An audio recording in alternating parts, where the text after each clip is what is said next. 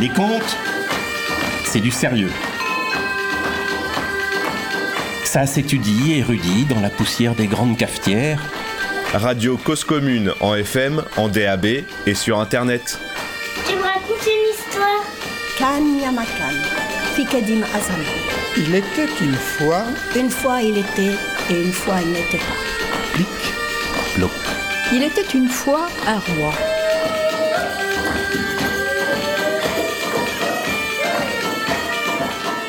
Il y a bien longtemps, de l'autre côté de l'Atlantique, des tribus indiennes sont entrées en guerre les unes contre les autres. Bah, C'était devenu très difficile de circuler, euh, chacun soupçonnait les voyageurs d'être des espions, comme ça pendant les guerres. Pourtant, il y a une pauvre vieille et son petit-fils. Eux, étaient restés sans famille, ils allaient de campement en campement, ils cherchaient qui voudrait bien les accueillir mais partout ils étaient repoussés. Et puis un jour, un jour ils sont arrivés dans un groupe de gens assis autour du feu. On les a invités à s'asseoir et le chef a dit à la vieille dame, bah, euh, vous pouvez rester, hein, vous pouvez rester avec nous si vous ne craignez pas d'avoir faim.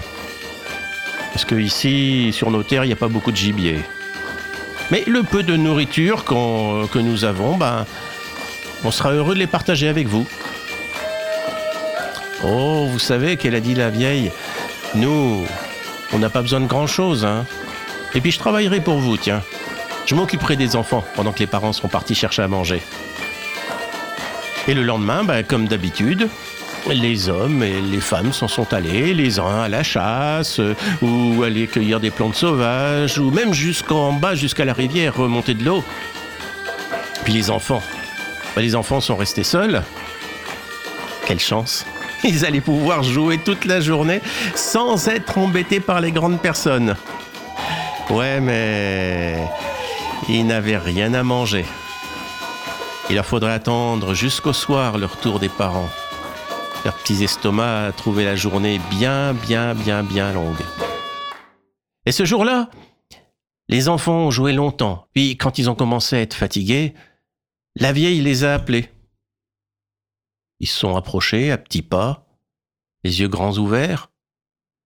Elle a sorti de sa poche une poignée de grains tout jaunes. J'avais jamais vu quelque chose comme ça. Et puis elle les a mis dans une marmite. Elle a ajouté un peu d'eau. Elle a pris un bâton et elle a tourné, remué, tourné, remué, tourné, remué, tellement qu'à la fin, ça a donné une purée épaisse. Mais qu'est-ce que tu fais, grand-mère? Et je vous prépare de la bouillie de maïs. Les enfants, les enfants n'avaient jamais vu ça. Mais dès qu'ils y ont goûté, ah ben ils en ont demandé. Hein. Et quand ils ont été rassasiés, ils se sont assis autour de la vieille, comme des poussins blottis près de maman poule. Et elle s'est mise à leur raconter des histoires. Et depuis, tous les jours, elle sort de sa poche une poignée de grains jaunes. Dans la marmite, tourner, remuer, tourner, remuer, tourner, remuer. Grâce au maïs de la vieille femme, les enfants ne connaissent plus la faim. Et en plus, ils apprennent toutes sortes de contes. Les mois ont passé, mais chaque jour, la vieille femme paraissait plus fatiguée. Et pourtant, elle préparait, comme d'habitude, le repas des enfants, elle leur racontait de nouvelles histoires. Puis un jour, elle n'a plus eu la force de se lever. Mais à midi, son petit-fils a trouvé près d'elle la marmite, pleine de bouillie. Et elle lui a dit C'était mes derniers grains de maïs. Il va te falloir semer et attendre jusqu'à ce que les maïs aient bien poussé. Et pour chaque pied, ben, il faudra sarcler, arroser, les soigner jusqu'à ce que les épis soient mûrs. Il faudra que tu en prennes soin et que tu t'en occupes, toi et les autres enfants. Ça a été ses dernières paroles. Plus tard ce jour-là, quand son petit-fils est entré dans sa tente, personne. On n'a jamais revu la grand-mère. Mais derrière sa tente, il y avait comme une grosse herbe, plus haute que le plus grand des hommes. Cette grande herbe portait de beaux épis bien jaunes. la vieille grand-mère s'était transformée en maïs. Et aujourd'hui encore, si vous regardez un épi, un épi de maïs enveloppé de ses feuilles, vous verrez des fils d'argent dépassés. Ce sont les cheveux de la bonne vieille qui a porté le maïs pour que les petits-enfants des Amériques ne souffrent plus de la faim.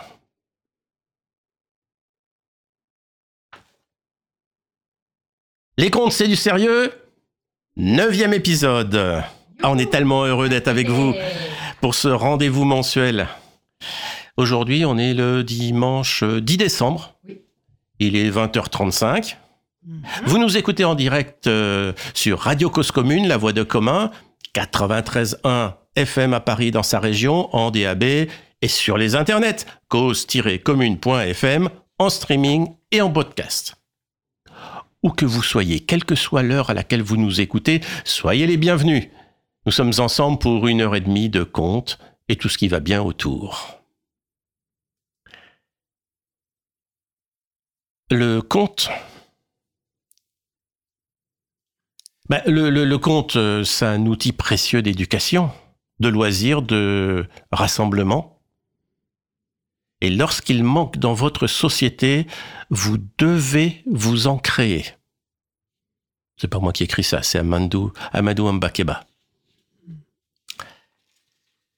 Alors, je suis tombé sur une enquête de, d'Esther Lemarié de l'Université de Rouen. Et elle écrivait en 2012 que les professeurs qu'elle avait interrogés ont quelques contes références, je cite, hein, en général issus du répertoire classique, les grands auteurs comme Perrault, Andersen et les frères Grimm. Ça, c'est incontournable. Et puis plus loin dans la partie analyse de son étude, ben, je lis qu'en cycle 1, euh, maternelle et CP, 60% des enseignants abordent le conte en comptant. En cycle 2, ils ne sont plus que 30% à compter. Et en cycle 3, CM de 6e, zéro. On voit que les contes sont enseignés en tant que matière littéraire, mais que dès 10 ans, bah, nos enfants ont perdu la notion de l'oralité des contes. Tiens, il y a quelque temps, j'avais cherché dans les textes officiels des programmes de français et j'étais scotché d'y lire que le but des contes en primaire était d'introduire l'usage du passé simple. Attendez, attendez, loin de moi l'idée de mettre en question les programmes scolaires. Je ne suis pas compétent en la matière, chacun son métier, ça c'est pas un problème. Mais pour moi, les contes, c'est pas que ça. La langue écrite de Perrault, c'était celle de l'aristocratie du temps de Louis XIV. Qu'on l'apprenne à l'école, ça, ça me pose pas de problème mais que ce ne soit que le seul angle d'approche de l'univers des contes en général, j'allais dire, ça me trouve, j'ose pas. Je suis assis à côté d'une maîtresse. Je vais le dire plus gentiment. Ça m'interroge. Et les contes de Perrault sont pour beaucoup issus du patrimoine oral.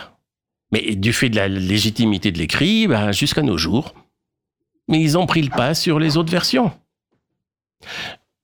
il faut que je sois quand même honnête, dans l'étude d'Esther le marié, il est aussi mentionné un peu plus loin, je résume, hein, les enfants sont amenés à adopter un regard critique et développent leur esprit d'analyse grâce au travail sur plusieurs versions d'un même conte. Cela donne aux élèves la possibilité de lire une version simple à la lumière d'une autre version plus sophistiquée. Ça, c'est plutôt cool. Merci ami enseignant. Enfin, je me permets quand même de reposer ma question de tout à l'heure. Hein. Mais où est passée l'oralité dans tout ça? Radio Cause Commune en FM, en DAB et sur Internet. Il était une fois. Les contes, c'est du sérieux. Ouais, c'est du sérieux les contes, mais pas trop quand même. Hein.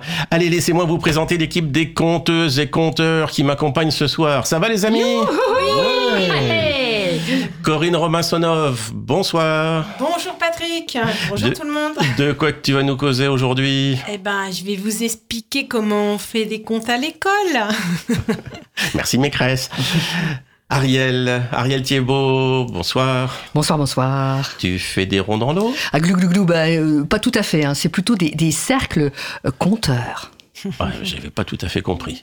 Patrick Crespel, bonsoir. Bonsoir. Tu vas nous présenter dans un instant ton agenda des scènes ouvertes de contes en ce mois de décembre. Ce sera. Bah, ce sera. Cabaret Conte. Et voilà. Et moi, je suis Patrick Garcia. Attendez. Attendez, c'est pas fini. Aujourd'hui, nous avons une invitée exceptionnelle. Isabelle Gourdet. Bonsoir Isabelle, sois la bienvenue dans cette émission. Isabelle Gourdet est une conteuse, mais pas que.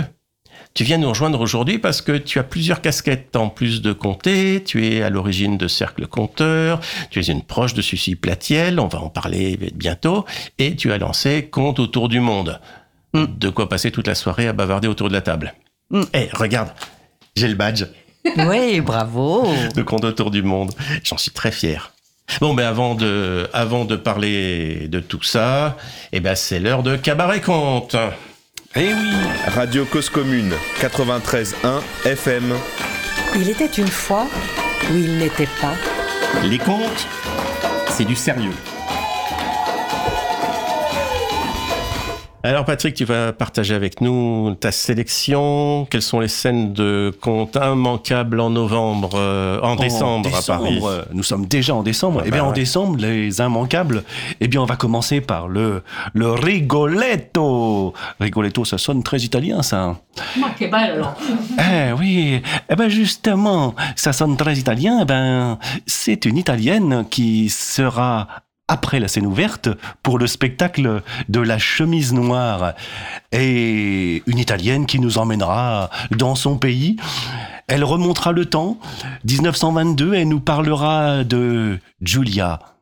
Giulia, une, une histoire, euh, une histoire de famille. Elle nous racontera une euh, une femme qui sort de de la de l'enfance et qui qui nous parlera d'une histoire d'amour euh, au début du fascisme en Italie. Voilà, après l'Italie, bah, en Italie, c'est quand même le pays des musées.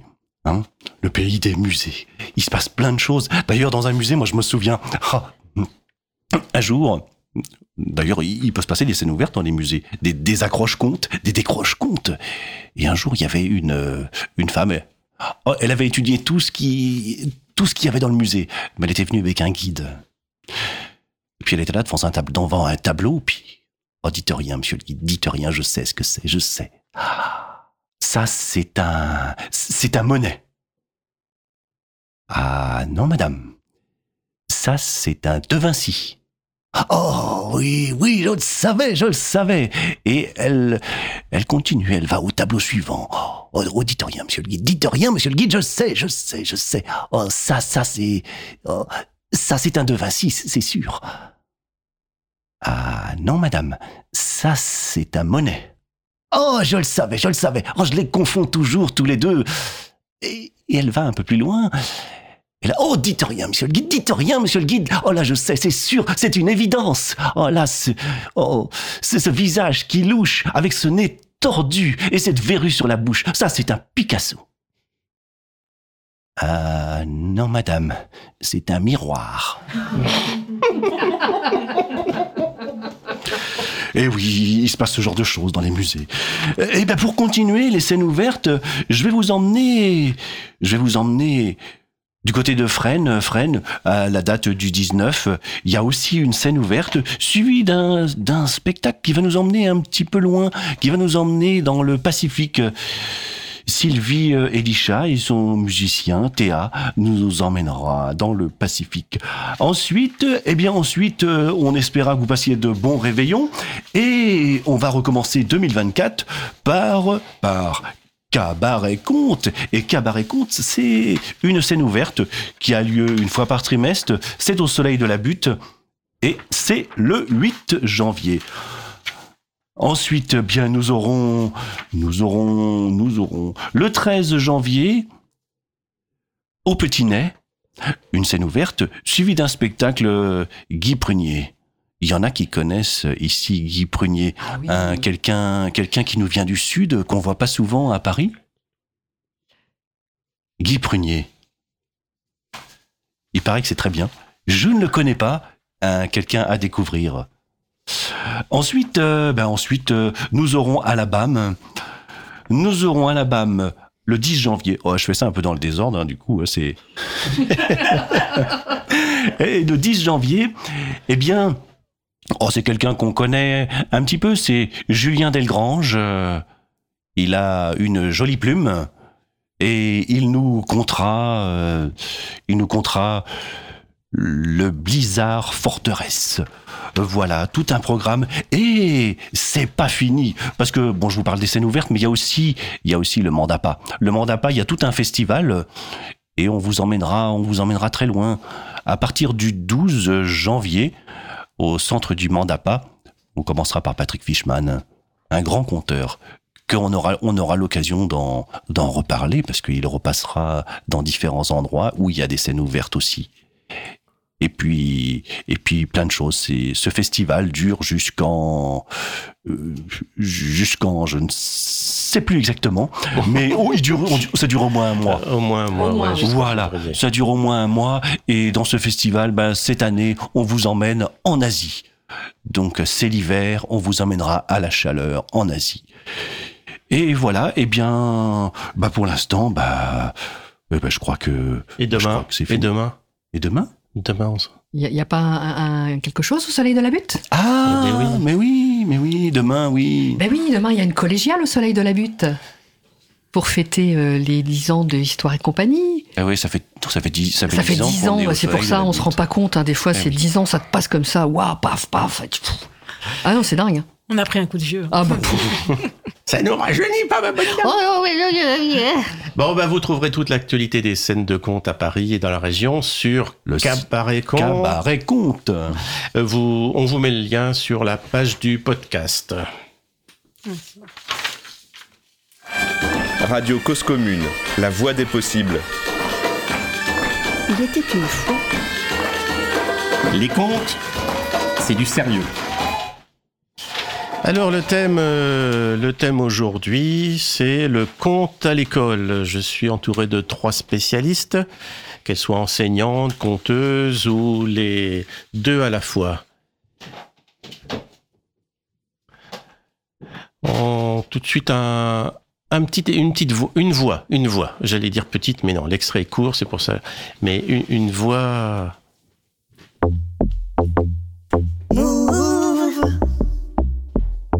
L'oreille pour un conte qui fleure. Euh, c'était pas tout à fait celui-là. Mais c'est pas grave ça. C'est la période où les gens, le soir, se réunissent et se racontent des contes. Jésus qui se racontait, je me suis dit, arrêtons d'embêter les gens, leur poser des questions. Le soir, quand ils se racontent, je mets en marche mon magnétophone et je recueille ce qui est tout ce que j'enregistre. Isabelle, tu reconnais cette voix? Eh oui, évidemment, une voix particulière. Elle appartient à une grande dame, figure incontournable du conte à l'école. Est-ce que tu peux nous parler de Suzy Platiel? Oui, bien sûr. Alors, euh, Suzy, je l'ai rencontrée il y a un, un bon nombre d'années, en 2015, je crois. Et hum, je l'ai rencontré parce que je dois faire un petit historique. Euh, j'avais un, garçon qui était scolarisé dans une école REP et lorsque j'allais le chercher euh, à la fin de l'école à 16h30, j'étais assez horrifiée par ce que je voyais et par ce que j'entendais, euh, par la violence euh, verbale des enfants, horrifiée par la violence euh, physique aussi qu'ils avaient entre eux, non seulement entre eux, mais également vers les enseignants. Et lorsqu'on est témoin d'une situation, on a deux chemins, soit celui du constat, soit celui de l'action. Alors j'ai réfléchi et j'ai dit qu'est-ce que je pourrais faire pour essayer d'améliorer un peu ça? Je savais un peu raconter des histoires et un peu chanter. Alors j'ai écrit un, projet euh, qui consistait à aller régulièrement dans une classe pour raconter des contes. Sauf que c'est la première fois que je faisais ça et je voulais pas me planter. Et je connaissais le travail de Suzy Platiel et sa renommée depuis fort longtemps. Alors j'ai euh, essayé de la contacter, ce que j'ai réussi. Je lui ai expliqué le pourquoi et le comment de ce projet-là et elle m'a dit ben oui, c'est absolument comme ça qu'il faut faire. Et c'était en 2014 ou 2015, et elle m'a proposé de, participer à des réunions de travail euh, mensuelles qu'elle euh, faisait. Elle avait trois groupes à l'époque en France, un sur Paris, un sur Saint-Étienne et un sur Clermont-Ferrand. Et du coup, à partir de ce moment-là, eh bien euh, j'ai participé à ce groupe de travail. Et ce projet dans les classes était tellement, euh, enfin, c'était trop chouette. Alors j'ai postulé, en tout cas j'ai été rencontrer tous les directeurs euh, et les équipes éducatives de la ville où j'habite. Et je me suis dit que par coup de magie, si tout le monde me disait nous on veut, nous on veut, nous on veut, bah toute seule je pouvais pas faire, euh, mhm. tu vois, j'avais pas beaucoup de poids. Alors je t'interromps un peu là parce que on a cité Suzy, on a entendu sa voix. Est-ce, est que tu peux nous parler d'elle, nous dire qui, qui est cette Suzy Platiel? Oui, absolument. Alors, elle est ethno-linguiste africaniste. Elle a travaillé entre autres au CNRS. Et, elle est partie euh, au Burkina Faso à l'époque, la Haute-Volta, euh, dans, dans le cadre d'une mission. Et elle a été chez les Sanans où, là, bah, elle a été beaucoup observatrice en premier et elle a remarqué que le soir, eh bien, les gens se réunissaient, autant enfants que adultes, et les gens parlaient. Comme elle comprenait pas trop la langue, elle avait un interprète et donc elle a demandé, mais qu'est-ce qui se raconte? Et l'interprète a dit, bah justement, il se raconte des contes. Et c'est ça, elle n'était pas partie pour les contes euh, spécifiquement, elle est tomber dedans, quoi. Voilà, absolument. Ouais, ouais, elle connaissait mmh. pas ça plus que ça, quoi.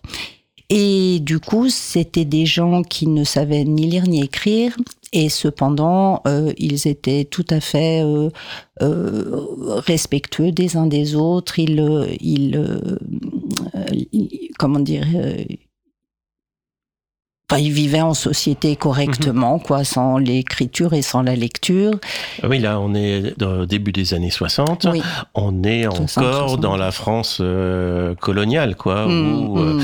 où, les Africains, c'était des, des, bons sauvages au mieux. Absolument, euh. absolument. Elle, sa mission, en quelque sorte, c'était d'aller apprendre à lire et à écrire à ces gens-là.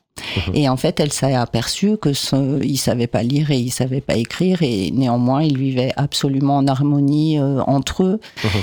Et du coup, lorsqu'elle a demandé à son interprète euh, que le soir, il se racontait des contes, et elle a creusé un peu plus, et du coup, elle s'est aperçue qu'à travers les contes, il y avait des messages, qu'à travers les, les contes, on pouvait apprendre des codes de comportement pour vivre ensemble euh, de la meilleure façon possible et que euh, les enfants grandissaient à travers ça et qu'ils devenaient des êtres humains.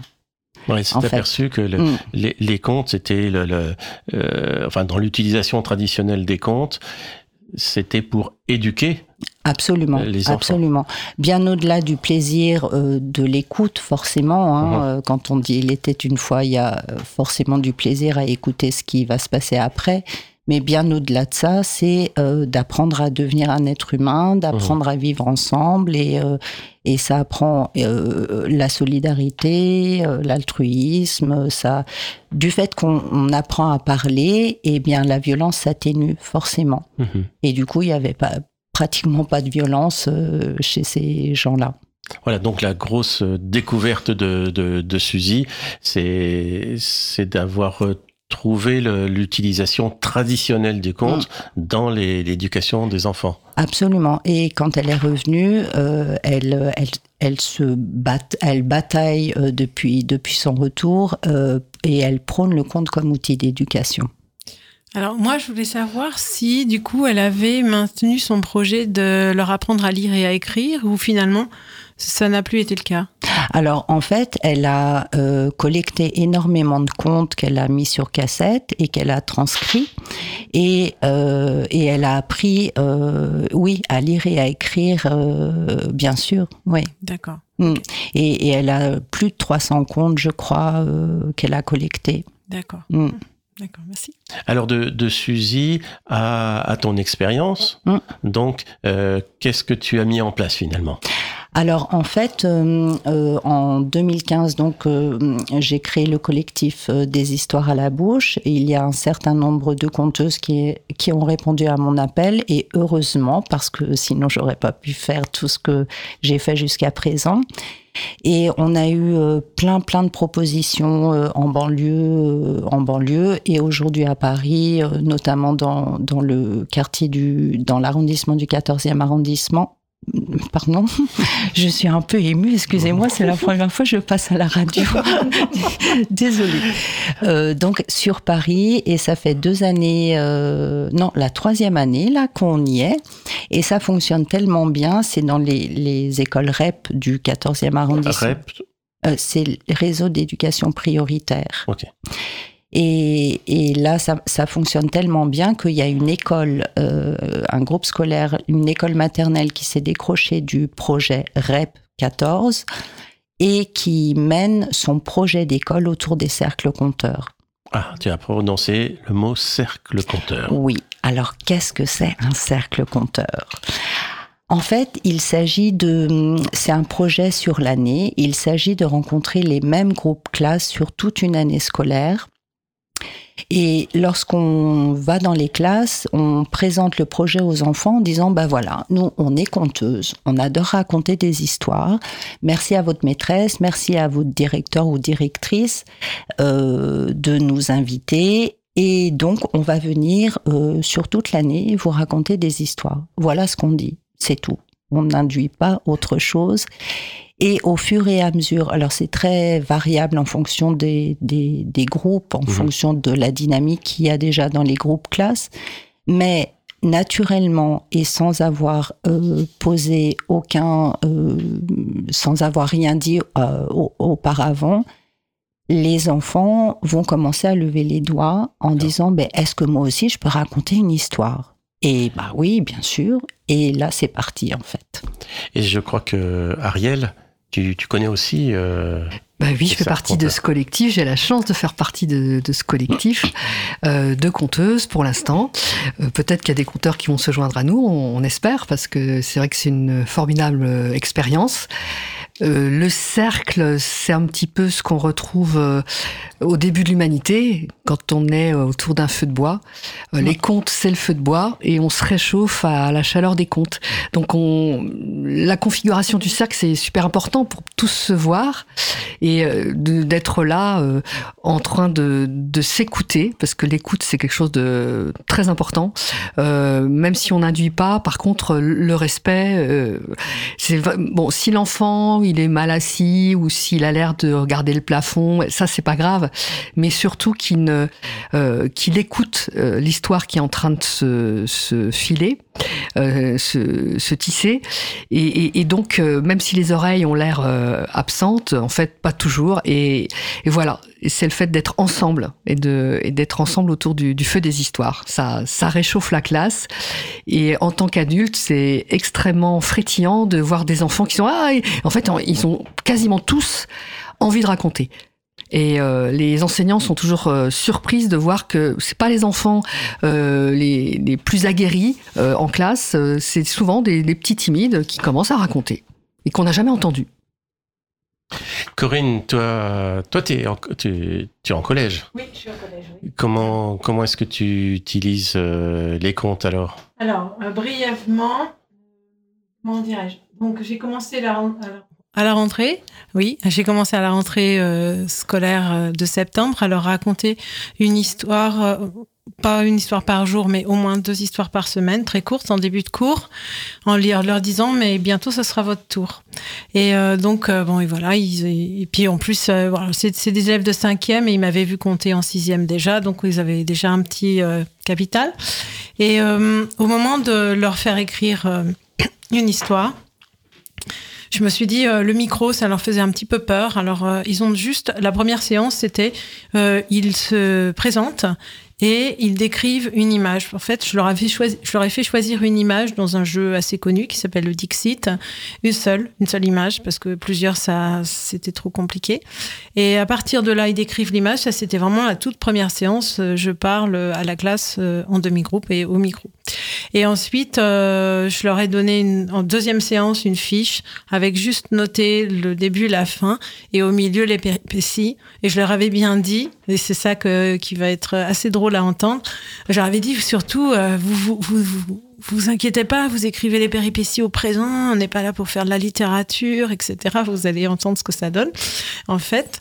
Et puis la troisième étape, bah, c'était dire, dire, son histoire au micro. Et euh, en fait, ils ont, ils avaient deux semaines pour. Euh, alors, je leur avais dit pendant les deux semaines, vous dites euh, votre histoire sept fois. C'est un nombre magique. Bon, j'ai joué un peu là-dessus, à la concierge, au chat de la concierge, au chien, enfin à qui vous voulez sept fois.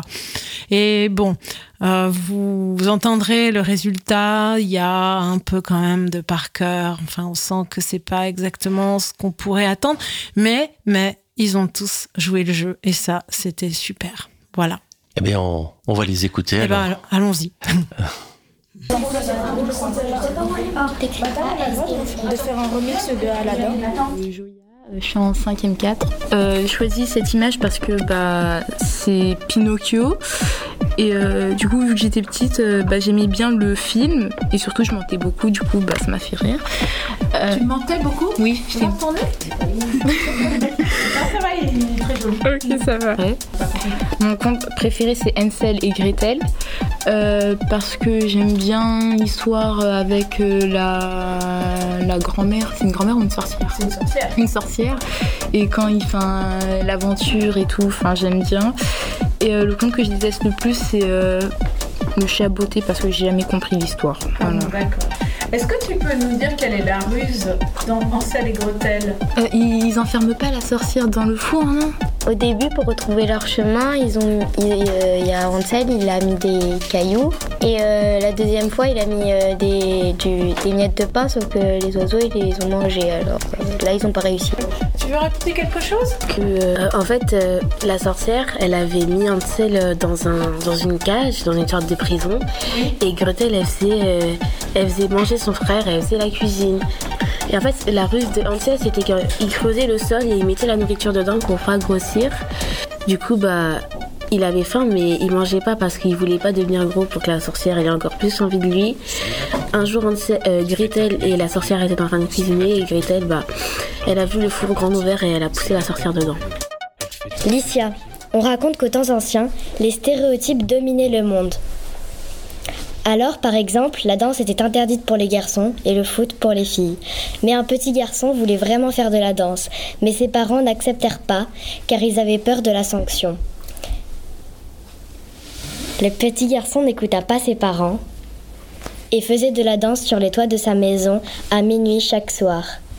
Un soir, un villageois le vit et le dénonça. La sanction arriva tout de suite. Il se fit condamner à être paralysé à vie. En plus d'être triste de ne plus pouvoir faire de danse, le petit garçon subissait un cas d'harcèlement à l'école car il était en fauteuil roulant. Il alla voir un psychologue, mais même le psychologue se moquait de lui. Alors le petit garçon préféra se suicider. Et la légende dit toujours que le, que le fantôme du petit garçon danse sur les toits. À minuit, peut-être l'avez-vous déjà vu. Bonjour, je m'appelle Alban, je suis en 5ème 3. J'ai choisi cette image parce que je trouve que c'est assez, étrange d'avoir un escargot qui va monter des dizaines de milliers de marches et que ça va prendre beaucoup beaucoup de temps. Euh, en arrière-plan, arrière il y a le ciel avec des nuages roses, euh, il, y a des collines et au premier plan, il y a un escargot qui, qui s'apprête à monter euh, des dizaines de milliers d'escaliers. Il était une fois un couple d'escargots qui s'appelaient respectivement Bernard et Bernadette. Chaque jour, Bernadette allait chercher de la salade. Un jour, Bernadette ne revint pas. Bernard fut inquiet. Alors, il décida d'aller la chercher.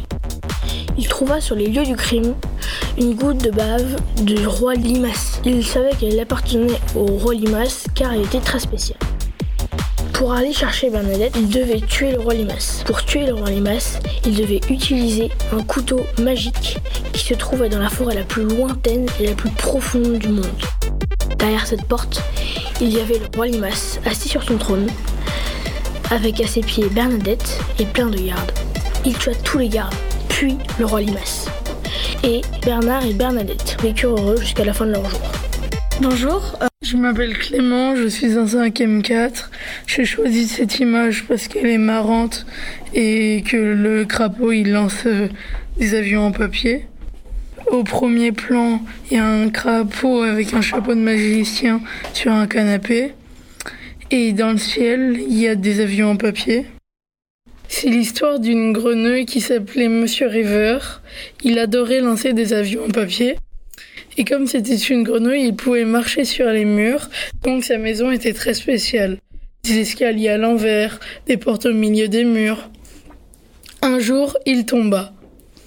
Il ne savait pas ce qu'il se passait, donc il alla voir le vieux sage au village. Il lui racontit que quand les grenouilles étaient plus vieux, elles ne pouvaient plus marcher sur les murs à part en allant voir l'arme magique. Alors il y alla. Quand il arriva, il y voya des beaucoup et beaucoup de grenouilles, dont des brigands. J'ai choisi cette image parce que j'aime bien les couleurs. Euh, J'ai décrit l'image. Il y a une, euh, il y a une personne faite de glace et une autre euh, faite de feu, et euh, ils sont tristes. On raconte qu'aux temps anciens, il existait cinq pays. Le pays de la glace, de l'eau, de la terre, du feu. Ceux qui y résidaient n'étaient pas des humains, c'étaient des dieux. La plupart de ces pays étaient en guerre, mais il y avait un dieu et une déesse qui s'aimaient, qui n'étaient pas du même pays. Le dieu faisait partie du pays du feu et la déesse faisait partie du pays de la glace. Alors un jour, ils décidèrent de s'enfuir pour vivre heureux ensemble. D'abord, ils sont partis voir euh, une vieille déesse qui eut le même problème que quand elle était jeune pour les aider. Ensuite, ils partirent euh, dans le monde des humains pour vivre leur vie ensemble. Quelques semaines plus tard, ils se font enfermer par leurs parents parce qu'ils ont été retrouvés. Et euh, quelques jours plus tard, la jeune déesse parla à son père en lui disant qu'elle aimait le dieu du feu. Et tout à coup, la vieille déesse arriva et dit qu'il y a une solution pour, euh, pour qu'ils restent ensemble sans se faire de mal. Elle dit qu'elle peut les transformer en humains.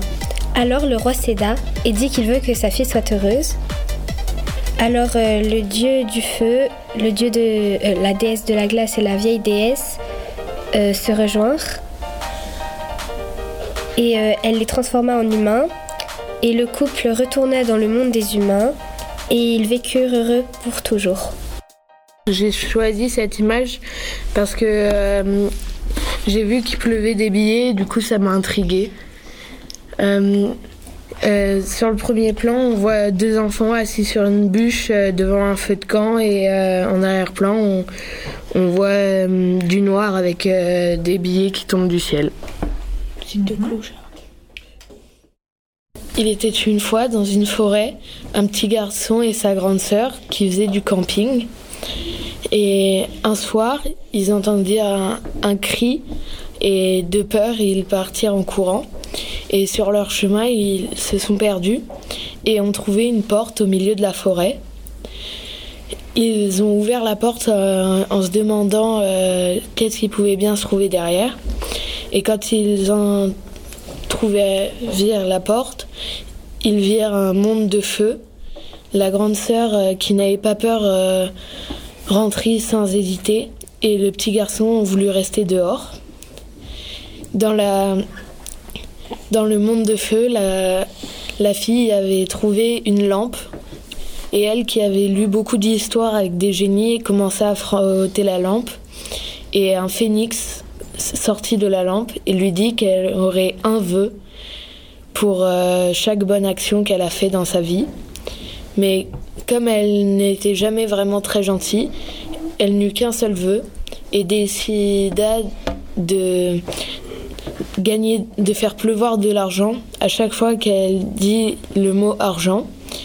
Et à force euh, de gagner de l'argent, elle voulut tout garder pour elle et s'occupait plus euh, de son petit frère. Et du coup, le phénix qui euh, avait tout vu décida de transformer son vœu en malédiction. Et à chaque fois qu'elle disait le mot argent, elle se retrouvait dans une prison euh, pendant 10 minutes. C'est l'histoire d'une jeune femme qui habitait dans une maison très spéciale, qui pouvait se déplacer et qui avait plein d'autres fonctions. Et euh, chaque jour, elle, euh, elle passait son temps à programmer sa maison avec de nouvelles choses. Sauf qu'un jour, bah, elle se dit qui allait hériter de sa maison et tout ça. Et alors, elle alla dans un village et elle trouva un mari, sauf qu'elle trouva comme mari qu'un robot parce que personne ne voulait d'elle. Après, ils eurent un enfant, sauf que cet enfant, c'était une tablette qui était programmée euh, comme un bébé et qui agissait comme un bébé. Du coup, elle n'était pas heureuse, sauf qu'au fil du temps, bah, elle commençait à apprécier son mari, qui l'aidait beaucoup pour euh, améliorer sa maison. Et euh, bah, sa fille, en grandissant, elle devint un robot comme son père. Et voilà, et vécu heureux pour toujours. Eh ben, bravo pour ce travail, euh, Corinne. Oui, alors euh, bon, on a, on a souri à cette histoire de passé simple. Donc, bon, je le redis, je le redis ici. c'est là, je les, je les, avais mis à l'aise avec ça en disant vous pouvez écrire au présent. Alors, je pense que l'imprégnation Hein, de ce qu'ils ont déjà entendu, puisqu'ils ont 12 ans, euh, par imprégnation, ils ont, ils ont euh, voilà, raconté au passé simple. Et bien sûr, euh, bon, il y a des loupés, mais c'est vraiment pas du tout, du tout le. Enfin, c'était pas noté, ou en tout cas, pas, pas, les passés simples, ça c'est sûr. Et voilà, donc il faut être indulgent avec ça. Mais ça, ça me frappe parce que même les adultes, hein, euh, quand on, je vois en atelier de compte, euh, on parle de compte, pof, ça switch vers le passé simple, avec plus ou moins de bonheur. Ben oui. Et bon, moi, je suis professeur de français et je n'utilise pas le passé simple dans les comptes. on n'est pas à l'abri d'une chute.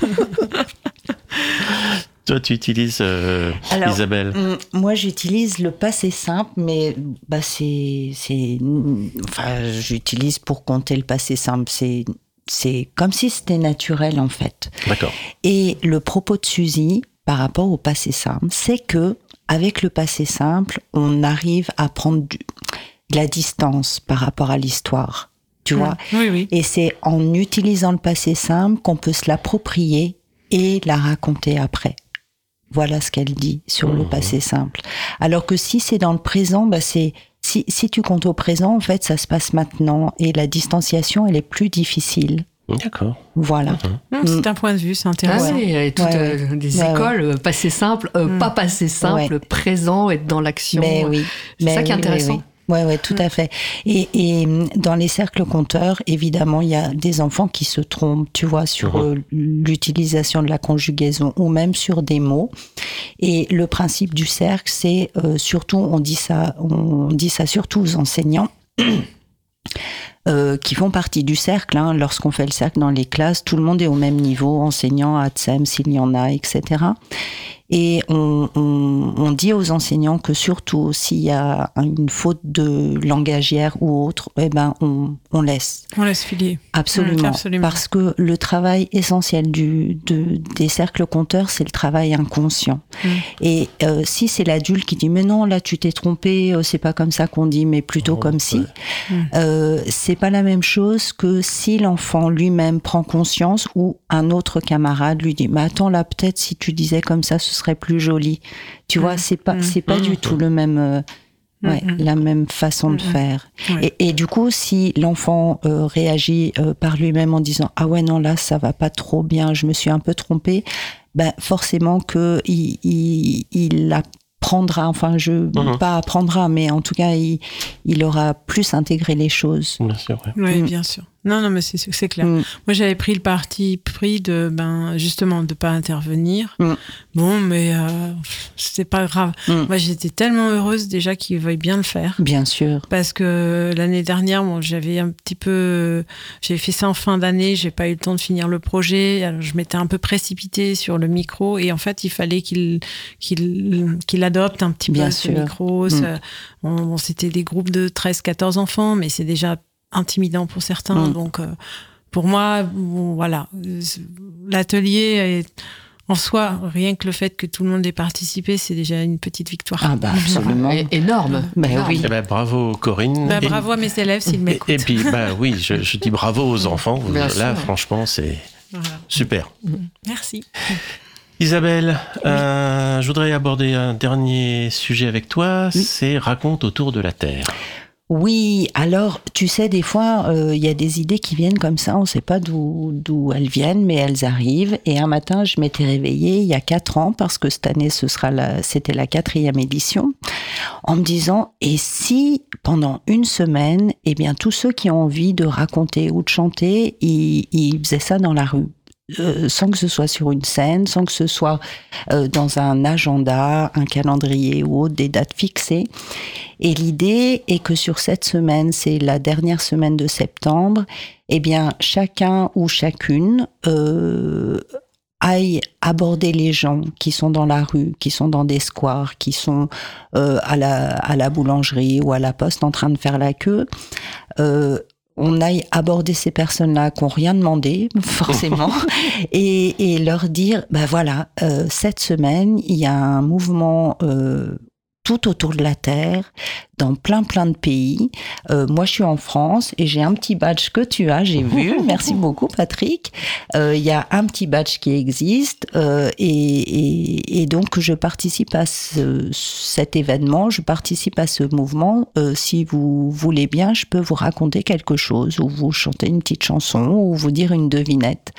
Et, et du coup, dans les transports, même moi, je fais ça partout où, où je suis. Ça prend pas beaucoup de temps. C'est pas obligé de faire ça sur tous les jours de la semaine. On peut faire ça juste une fois. Je sais que toi, tu l'as fait à, à, Montparnasse, entre autres, dans les jardins.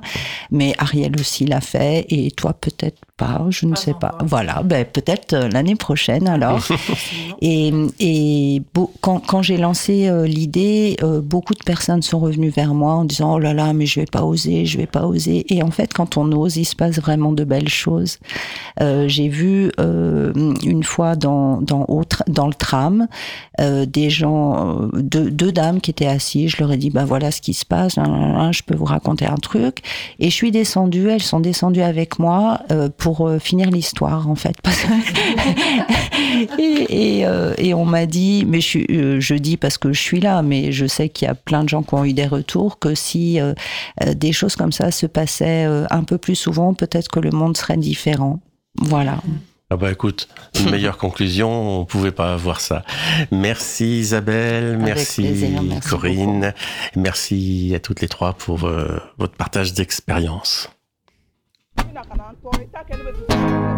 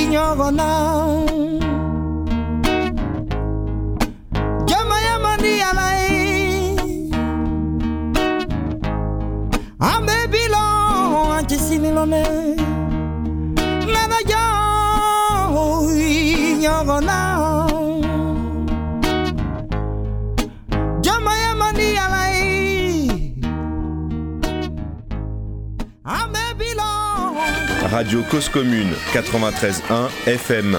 À l'époque, les animaux parlaient encore. Les contes, c'est du sérieux.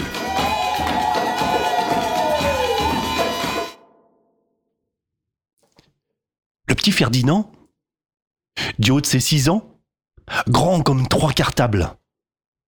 Ah, il était fier, il était fier d'aller à l'école pour la première fois. Quand il est sorti de chez lui, il a tourné à gauche, il a monté la côte.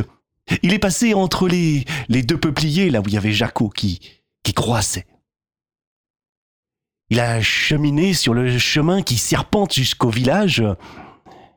Quand il est entré dans le village, il est passé devant chez le forgeron. Et puis ensuite, devant chez le, le tailleur de pierre. Oh, lui, il l'appelait le casseur de cailloux.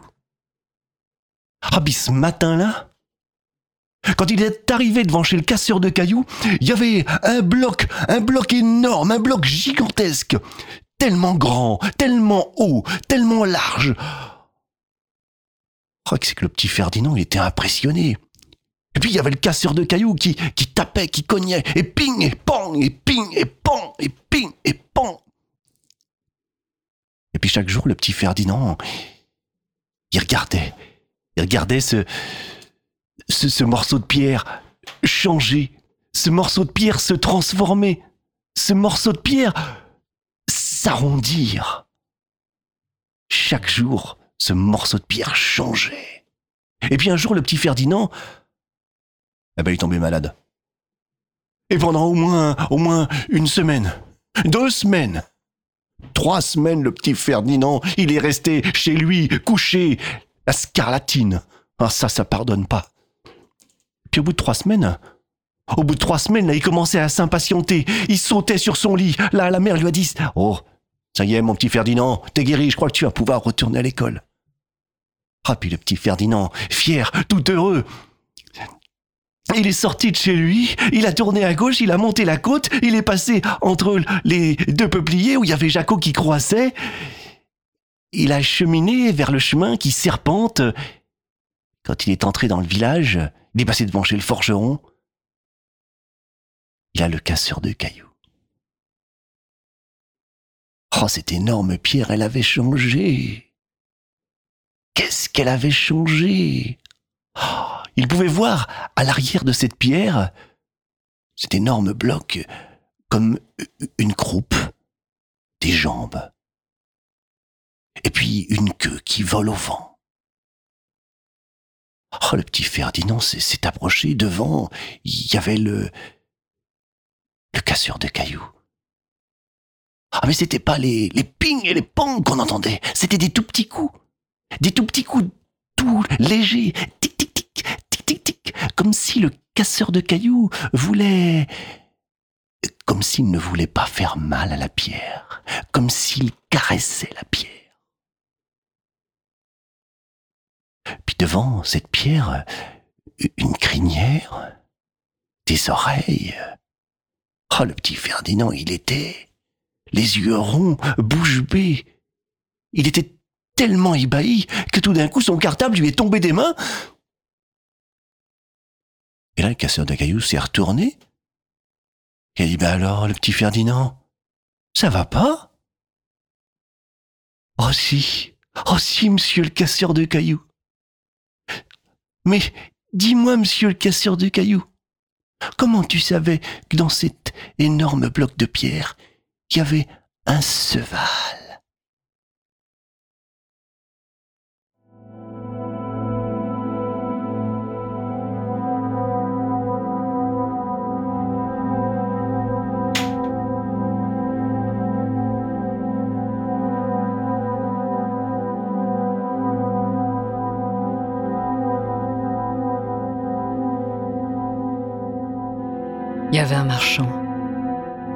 Marchand qui filait le parfait amour avec sa femme. Et ça a duré douze ans, douze années. Et ils ont eu une petite fille. Vassilissa. Vassilissa, à huit ans, sa mère l'a appelée au chevet de son lit. Ma fille, je vais rendre mon dernier souffle, alors je vais te donner ce qui m'a aidé toute ma vie. C'est un cadeau que j'ai reçu de ma mère qui, elle-même, l'a reçu de sa grand-mère.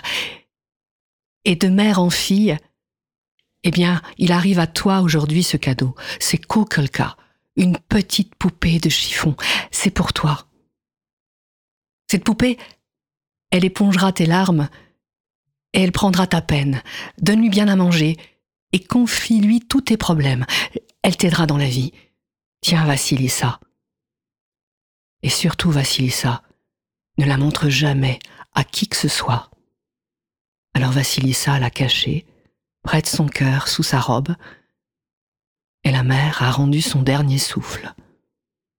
Le marchand, le marchand bien sûr qu'il a respecté, les jours et les semaines de deuil, mais bah fallait bien se remarier, il fallait bien retrouver quelqu'un pour s'occuper de la petite, et puis lui, il devait repartir, un port-export sur les chemins, il fallait bien. Il a cru que c'était bien de, prendre une, femme déjà veuve avec, avec deux filles, plus, âgées que Vassilissa. Bah, comme ça, elle serait pas seule, la gamine. Oui, mais cette veuve qui a épousé le marchand, en fait, vous savez bien que dans les contes, ce sont des marâtres. Et la marâtre s'est installée dans la maison. Alors, Vassilissa, ton père est parti? Alors maintenant, maintenant tu vas t'occuper de laver. Laver le linge, balayer la cour, la vaisselle, et puis tu vas aussi t'occuper du jardin. Et puis tes sœurs, tu vas les aider à se coiffer, à s'habiller et tu vas faire ci et tu vas faire ça et ça va pas s'arrêter. Et Vassilissa, elle n'arrêtait pas jour et nuit. Elle était toujours à travailler. Elle était toujours le village la regardait et elle, elle avait un visage qui éclatait, éclatait de santé, de bonheur.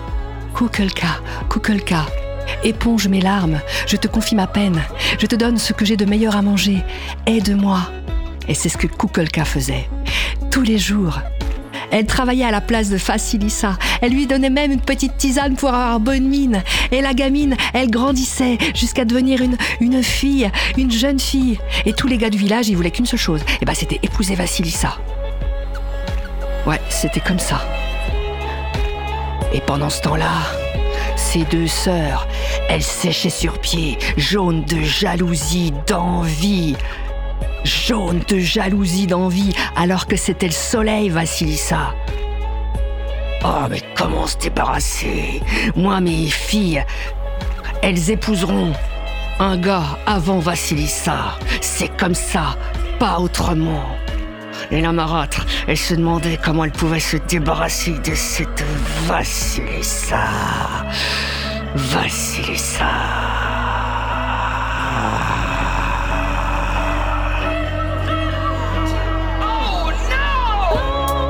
Un soir, un soir, il faisait bien noir. Et puis le marchand, il était parti depuis un long moment, et il reviendrait pas avant un long moment.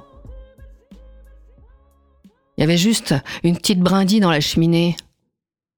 Il y avait, euh, il y avait des aiguilles pour tricoter euh, pour l'aîné, et puis il y avait des aiguilles pour, euh, pour faire une petite broderie, et Vassilissa, elle était au métier à tisser. La marâtre est allée se coucher. Elle avait bien dit à ses filles Vous ferez en sorte qu'il vous n'y ait plus de feu dans la cheminée, hein, les filles Vous ferez ça Alors, alors le, feu s'est éteint. Et l'aîné a dit Qui va chercher du feu chez la Baba Yaga dans la forêt? Ah bah c'est pas moi, a répondu la deuxième sœur. Moi j'ai mes aiguilles de broderie, j'y vois avec le reflet de la lune. Oh bah moi j'y vois aussi avec les aiguilles à tricoter. Moi ah oui, mais moi je vois rien du tout avec mon métier à tisser. Eh ben c'est toi qui iras. C'est toi qui iras chercher le feu chez la Baba Yaga, hein? C'est comme ça, c'est toi. Elles ont jeté Vassilissa dehors, dans le froid. Vassila, Vassilissa, elle a juste eu le temps de prendre sa petite poupée, Kukulka. Elle est partie dans la nuit obscure. Dans la nuit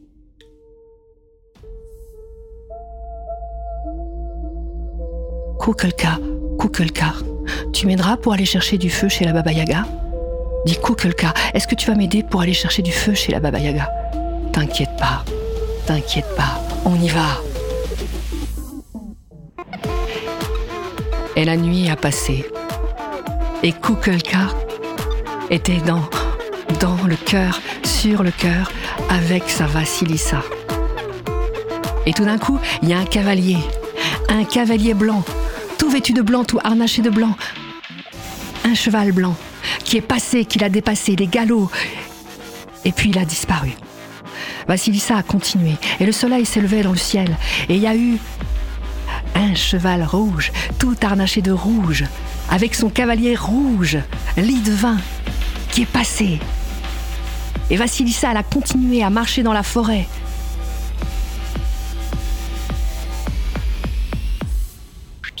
Elle est arrivée. Il y avait des barrières d'os, des ossements, des tibias. C'était un fracas, un fracas de crâne. Et la nuit commençait de tomber. Et un cavalier noir, tout vêtu de noir, cheval noir, harnaché de noir, est passé par-dessus la barrière de la maison de la Baba Yaga parce que c'était là. Et les crânes ont commencé de s'allumer. Dans leurs orbites, on voyait le feu. Vassilissa, plus tremblante que jamais.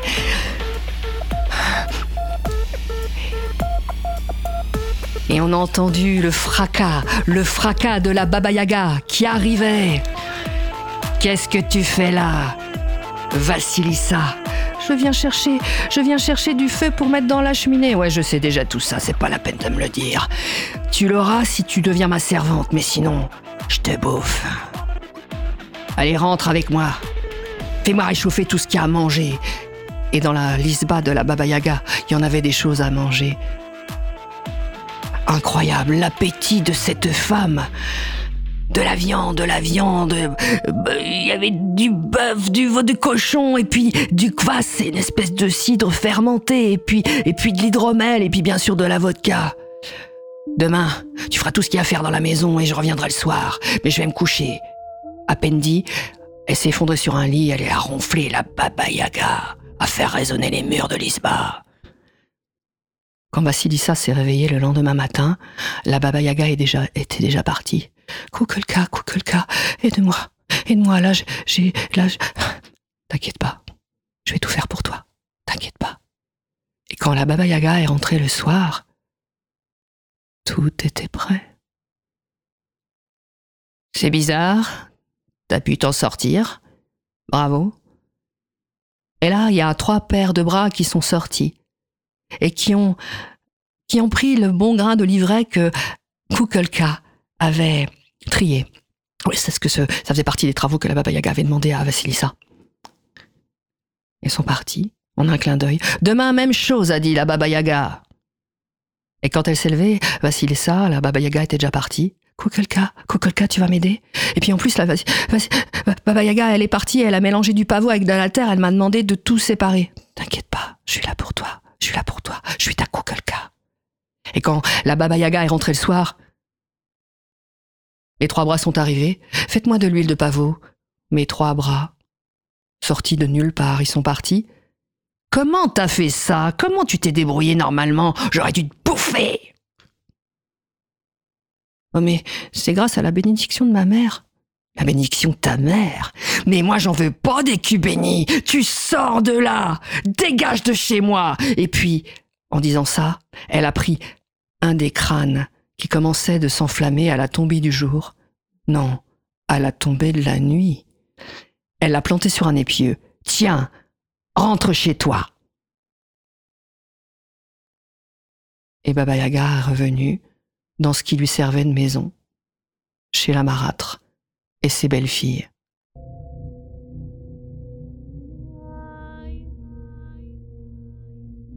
Quand elle est arrivée, c'était l'obscurité.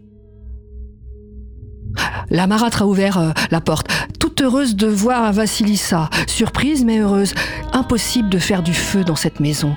Même en allant demander euh, des étincelles, des flamèches, n'importe quoi chez les voisins, à chaque fois qu'ils arrivaient, bah, ça s'éteignait. Mais ce crâne, ce crâne avec, avec les yeux flamboyants, Et puis la, flamme qui devenait de plus en plus grande. Et puis, et puis la flamme qui. Et puis la flamme qui s'est dirigée vers les deux marâtres. Et qui les a enflammés.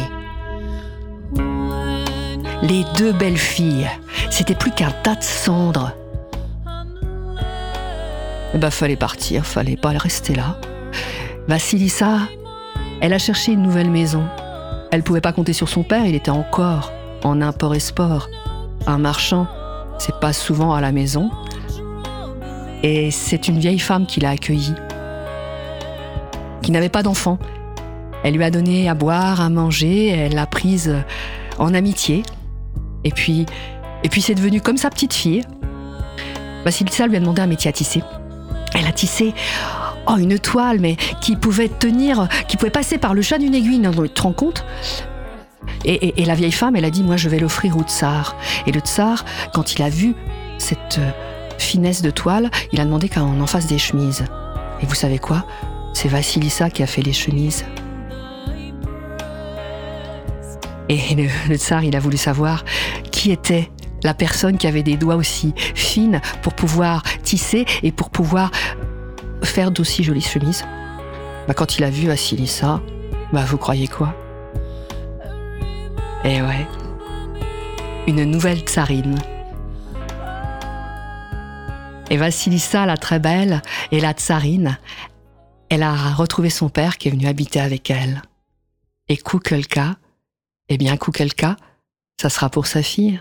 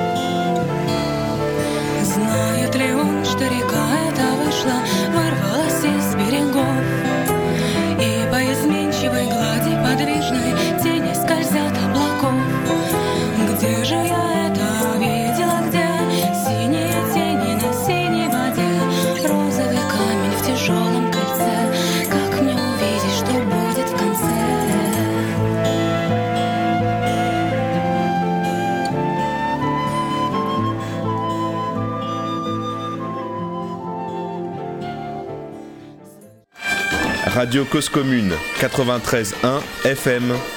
Il était une fois où il n'était pas. Les contes, c'est du sérieux. Merci Ariel pour cette magnifique Vassilissa. Et auparavant, ben on a écouté Patrick avec le cheval. c'est à toi Isabelle. Mm-hmm. Alors dans mon histoire, il y a du noir, il y a du blanc, comme dans tes chevaux, Ariel. Euh, sauf que dans cette histoire-là, ce sont pas des chevaux, ce sont des moutons. Il était une fois dans une bergerie un papa bélier et une maman brebis. Ils avaient dix petits moutons. Parmi ces dix, il y en avait cinq qui étaient noirs et cinq qui étaient blancs. Et malgré cette grande famille, maman brebis attendait son onzième enfant. Alors les petits moutons, les noirs et les, les blancs, ils y allaient de leur pari. Les noirs, évidemment, disaient Il va être noir comme nous, on est les meilleurs. Et les blancs disaient Non, il sera blanc, comme nous, parce que c'est nous les meilleurs. Et blanc, et noir, et noir, et blanc. Enfin, quand maman brebis mit au monde son onzième enfant, eh bien celui-ci n'était ni noir ni blanc. Il était tout gris. Alors, ses frères, les noirs et les blancs, le regardèrent et dirent Mais qu'est-ce que tu es moche Mais qu'est-ce que tu es laid Tu es ni blanc ni noir comme nous, tu es tout gris. En plus, regarde ce gringalet. Vraiment, vraiment, tu es moche, moche, moche. Et ils dirent tous ensemble Petit mouton gris, tu n'es pas joli. Quand le loup viendra, il te mangera. Et ce furent les premières paroles qui entrèrent par les oreilles du petit mouton gris. Et lui, pour montrer qu'il n'avait pas peur du tout, il se mit à faire des bêtises. Imaginez le matin au petit déjeuner, la grande tablée, le bol de papa bélier, le bol de maman brebis et onze bols chocolatés autour de la table. Eh bien, un matin parmi les matins, Petit mouton gris sauta sur la table et bing bang bing bang, il renversa un à un tous les bols qui étaient posés. Évidemment, il se fit disputer. Maman brebis le gronda beaucoup beaucoup, et les autres, ses frères, les noirs et les blancs, ils en rajoutèrent. Petit mouton gris, tu n'es pas joli. Petit mouton gris, tu n'es même pas gentil. Quand le loup viendra, c'est toi qu'il mangera. Et à nouveau, ces paroles-là entrèrent par les oreilles de petit mouton gris, elles descendirent jusqu'à l'intérieur de lui, et elles firent comme des nœuds, comme des vipères, comme des serpents. Alors pour montrer qu'il n'avait pas peur du tout, Petit mouton gris continua à faire des bêtises. Maman brebis tricotait beaucoup pour habiller tous ses enfants. Elle tricotait du matin au soir et du soir au matin. Tricotait des bonnets, tricotait des écharpes, tricotait des gilets. Alors, un jour que tout le monde était parti, Petit mouton gris s'approcha du panier de laine et un à un, il tira les fils de laine. Il tira, tira, tira, au point que toutes les laines se mélangèrent. Quand maman brebis s'en aperçut, hmm, elle se fâcha très très fort après lui.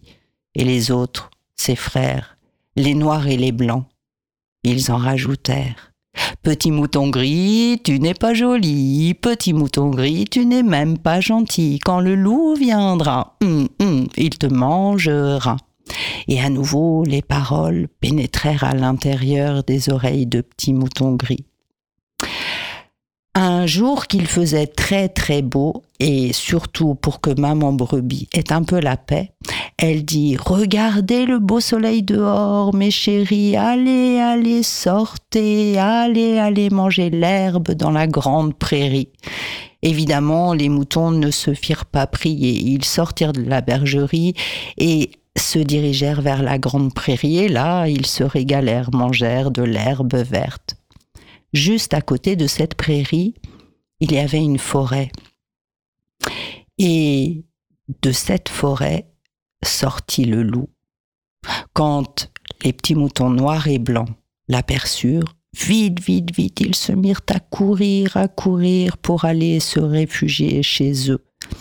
Mais le petit mouton gris, il resta sur place. Il resta sur place comme si ses sabots étaient enfoncés dans la terre. Il resta sur place comme quand on a peur et qu'on devient comme une statue qu'on ne peut plus bouger. Le loup lentement s'approcha de lui. Il fit le tour de Petit Mouton Gris, et puis il le regarda et dit Petit Mouton Gris, vraiment, mais qu'est-ce que t'es laid mais qu'est-ce que t'es pas joli en plus, tu n'as que la peau sur les os. Vois-tu, tu as de la chance. Aujourd'hui, j'ai déjà mangé trois petits moutons, trois petits cochons. Alors, je n'ai plus faim, tu peux t'en aller. Eh ben, petit mouton gris ne demanda pas son reste. Hein, il se mit à courir et alla rejoindre ses frères dans la bergerie.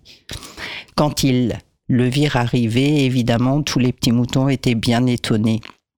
Et la vie continua comme ça à la bergerie. Mais c'est surtout le soir que c'était le plus difficile. Parce que le soir, quand tout le monde avait soupé et que la nuit était, était tombée, évidemment, euh, on ne pouvait plus sortir dehors. Alors, eh bien, les cris fusaient. Il y avait des disputes, il y avait des chamailleries, le ton montait, l'électricité montait. Heureusement, il y avait le vieux berger. Et quand il entendait le ton monter ainsi, il s'approchait des petits moutons et leur disait Chut, arrêtez, arrêtez, venez, venez, venez vous asseoir, vous installer tout autour de moi. Alors les petits moutons noirs, les petits moutons blancs et le petit mouton gris s'installaient autour du vieux berger. Et celui-ci se mettait à raconter des histoires. Il se mettait à raconter des contes. Très vite, les petits moutons noirs s'endormaient. Rapidement, les petits moutons blancs partaient au pays des songes. Et qui est-ce qui écoutait bien, bien, bien? Les contes du vieux berger Le petit mouton gris. Lui, il n'en perdait pas une miette. Il avait les yeux grands ouverts et ses oreilles aussi. Et le temps passa le berger, qui était déjà vieux, devint encore plus vieux. Et un jour, parmi les jours, un matin, il ne se réveilla pas. Il était mort et il partit de l'autre côté de la montagne. Évidemment, dans la bergerie, tout le monde le pleura.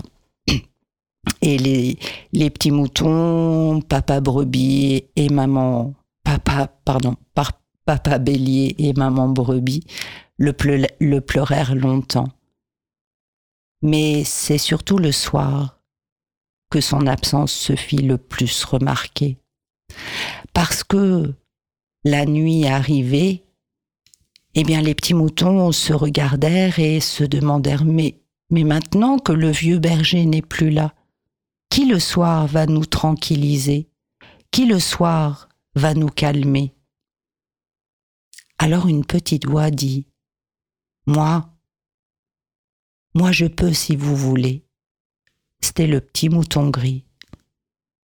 Tous ses frères se tournèrent vers lui et lui dirent Toi, tu peux nous raconter des contes Oui. Chut. Installez-vous autour de moi. Alors les petits moutons noirs et les petits moutons blancs s'installèrent autour du petit mouton gris et celui-ci se mit à raconter toutes les histoires qu'il avait entendues de la bouche du vieux berger. Et enfin, quand il eut terminé, ses frères, les noirs et les blancs, le regardèrent et lui dirent Oh petit mouton gris, oh petit mouton gris, tu sais, le premier conte que tu as dit, eh bien, j'ai vu du bleu, du bleu comme le bleu du ciel. Un autre dit Oh non, tu sais, le conte là que tu as dit, eh bien moi j'ai vu du vert, comme l'herbe fraîche de la grande prairie. Un autre a dit Moi j'ai vu du jaune comme le soleil, moi j'ai vu du rouge comme la couleur des coquelicots. Et tous ensemble regardèrent le petit mouton gris et lui dirent Eh bien tu sais, à partir d'aujourd'hui, ah non, c'est terminé. À partir d'aujourd'hui, on ne va plus t'appeler petit mouton gris. On va t'appeler petit mouton arc-en-ciel. Mon conte est terminé. Juste derrière vous sont tombées trois pommes en or. Ne vous tournez pas, je les ai déjà ramassées. La première pomme en or, je la donne à celle qui m'a donné ce conte, Fiona. La deuxième pomme en or, je vous la donne à vous qui avez écouté cette histoire. Et la troisième, si vous me le permettez, je la garderai pour moi. Merci beaucoup. Radio Cause Commune 93.1 FM. À l'époque, les animaux parlaient encore. Les contes, c'est du sérieux. Merci Isabelle. Oh bon, on est tous des petits moutons maintenant. Et puis, ben, on est tous des petits moutons qui allons écouter Corinne. Oh là là là là, alors je suis très très gênée parce que moi j'ai un, un, petit mouton qui termine pas très bien dans mon histoire. Hein. Bon, enfin j'y vais. Allez. Eh bien, c'est l'histoire d'un petit bonhomme dont le métier était de tailler la broussaille. Un jour, qu'il était en haut d'une branche, la branche se casse et vous, il tombe par terre. Et là, le petit bonhomme a la jambe cassée. Il lève la partie pour trois mois d'hôpital. Mais au bout d'un mois, il s'ennuie tellement. C'est pas trop son style de rester allongé. Il rentre dans son village en Italie. Et quand il arrive dans son village, il s'assoit sur sa chaise, sur le trottoir. Et là, eh bien, il remonte son pantalon et il regarde sa blessure. Hum, c'est pas bien guéri tout ça. Et puis une mouche vient se poser sur sa plaie. Alors, il tape la mouche comme ça, il la tue et puis une autre, et puis une autre, et puis une autre. Et puis en fait, quand il a fini de tuer toutes les mouches, ben, il y a un tas de cadavres à ses pieds. Alors, euh, il les compte. Au début, un, deux, trois. Bon, c'est trop, c'est trop long. 10, 20, 30. Après, il fait des paquets de 100. 100, 200, 300, 400, 500. 500 cadavres de mouches. Il est fier. Alors il prend un bout de carton et il écrit dessus Jeannot bien fort qui en a mis 500 à mort. Il s'accroche le tout autour du cou avec une ficelle et il va fêter tout ça à l'auberge du quartier avec une bonne soupe et un bon verre de vin.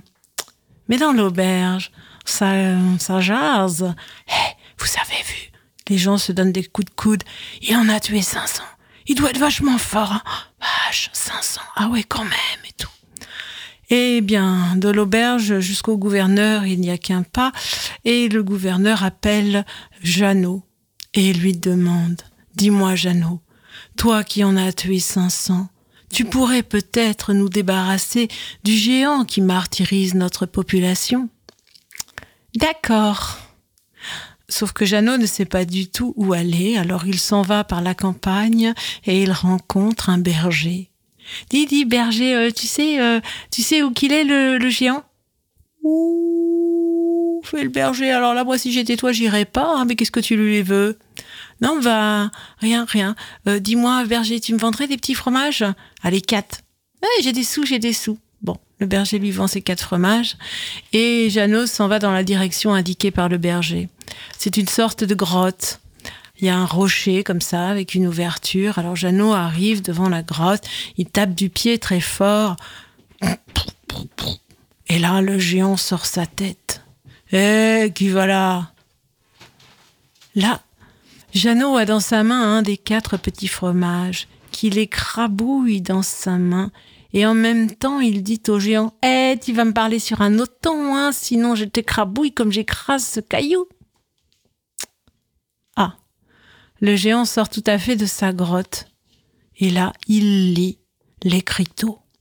Je, anneau, alors lui, il a raté son CP, euh, bien fort, qui en a mis, mis, mis 500 à mort. Alors là, le géant se dit, oh, vaut mieux l'avoir comme ami que comme ennemi. Et il lui propose de faire ami-ami et d'habiter ensemble. Le lendemain, il fait froid dans la grotte. Alors, le géant propose à Jeannot d'aller chercher du bois dans la forêt. D'accord. Une fois dans la forêt, c'est bien simple, le géant déracine un chêne de son bras gauche et puis un autre chêne de son bras droit. Une fois qu'il est bien chargé, il dit à Jeannot Eh, tu pourrais peut-être aussi prendre un peu de bois, toi. Ah oui, mais moi, il me faudrait une grande corde. Comme ça, j'entourerai tous les arbres de la forêt, je tirerai d'un seul coup et comme ça, on n'arrête pas à revenir demain. Non, mais euh, laisse tomber, on va pas déraciner toute la forêt quand même. Hein. C'est bon, on rentre à la maison. Le géant est un peu tracassé tout de même. Hein. Il est un peu énervant ce Jeannot. Alors, euh, il a une idée. Et le lendemain, il propose un pari à Jeannot.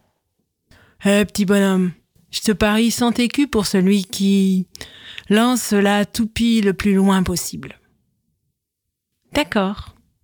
Alors j'explique quand même ce que c'est qu'une toupie de géant. C'est une meule, une grosse meule qui sert à écraser le grain avec un trou au milieu. Et là, le géant a passé une grosse corde, 10 cm de diamètre au bas mot. Bon ben vas-y, tu commences toi. Alors le géant prend son élan, il lance la toupie à un kilomètre de là. Le géant va rechercher sa toupie, ce qui laisse le temps à Jeannot de réfléchir. Quand il revient, Jeannot regarde la corde, même ça, il pourrait pas la porter. Alors, euh, il regarde au loin. Et là, Jeannot fait Hé, poussez-vous là-bas Hé, hé, hé, le barbu, là Hé, Alors, Jean, mais à qui tu parles? Ah, ben, les gens qui sont là-bas, au-delà de la mer. Ah, mais il y a personne là-bas. Mais si, si, parce que moi, si je lance la toupie, euh, elle va tomber de l'autre côté. Je voudrais pas qu'elle écrase les gens. Non, moi, c'est bon, hein, on va jamais la retrouver, cette toupie. Rentrons à la maison. Hein. Et puis, hum, le géant, il, il en peut plus, là. Il faut qu'il s'en débarrasse.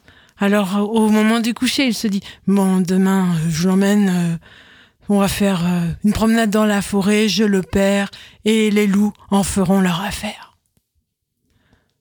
Le demain matin, eh, petit bonhomme, ça te dirait, euh, on fait la course dans la campagne. Oui, d'accord. Mais euh, tu me laisses un petit peu de temps. Hein. Tu me laisses dix minutes avant parce que moi j'ai des petites jambes. Et Jeannot part, part, part dans la campagne comme ça pendant. Il rencontre le berger. Eh, berger, berger, tu me vendrais une brebis? Euh, oui. Ah, vas-y, j'ai des sous, j'ai des sous. Et là, Jeannot prend la brebis et ventre la brebis, répand les entrailles de la brebis par terre et dit au berger Eh, si jamais il euh, y a un géant qui vient, bah, tu lui diras que j'ai répandu mes entrailles et que je cours beaucoup plus vite. Évidemment, dix minutes après, le géant arrive auprès du berger. Euh, T'as pas vu un petit bonhomme qui court dans la campagne? Eh bien, si. Euh, il est parti là. Oh, ah ben, et qu'est-ce qui c'est quoi ce truc là par terre? Eh ben c'est que il a il s'est ouvert le ventre et puis ben il court plus vite. Oh trop bien. Eh berger, passe-moi ton couteau. Et le géant s'éventre et répand ses entrailles et meurt directement par terre. Eh ben bravo Corinne J'ai un peu honte après le conte d'Isabelle Eh ben, c'était les contes, c'est du sérieux. Bon, dites donc, les fêtes de fin d'année arrivent à grands pas, hein La fête des enfants, le temps des cadeaux. Et, et, si on offrait des contes à nos proches? Hein, bah, C'est une bonne idée. Offrez des livres de contes, mais surtout, et surtout, bien emmitouflés. Câlin sur le canapé. Oublions un instant la lecture et racontons des histoires comme ça, tout simplement chacun, chacune, avec ses mots, avec son cœur. Et eh bien, c'était Les Contes, c'est du sérieux, une émission réalisée par Joseph Garcia, présentée par Patrick Garcia. Autour de la table, il y avait avec moi Corinne, Ariel, Patrick. Et Isabelle. Directeur d'antenne, Olivier Grieco. On se retrouvera en 2024, le dimanche 14. Au revoir, bonne fête.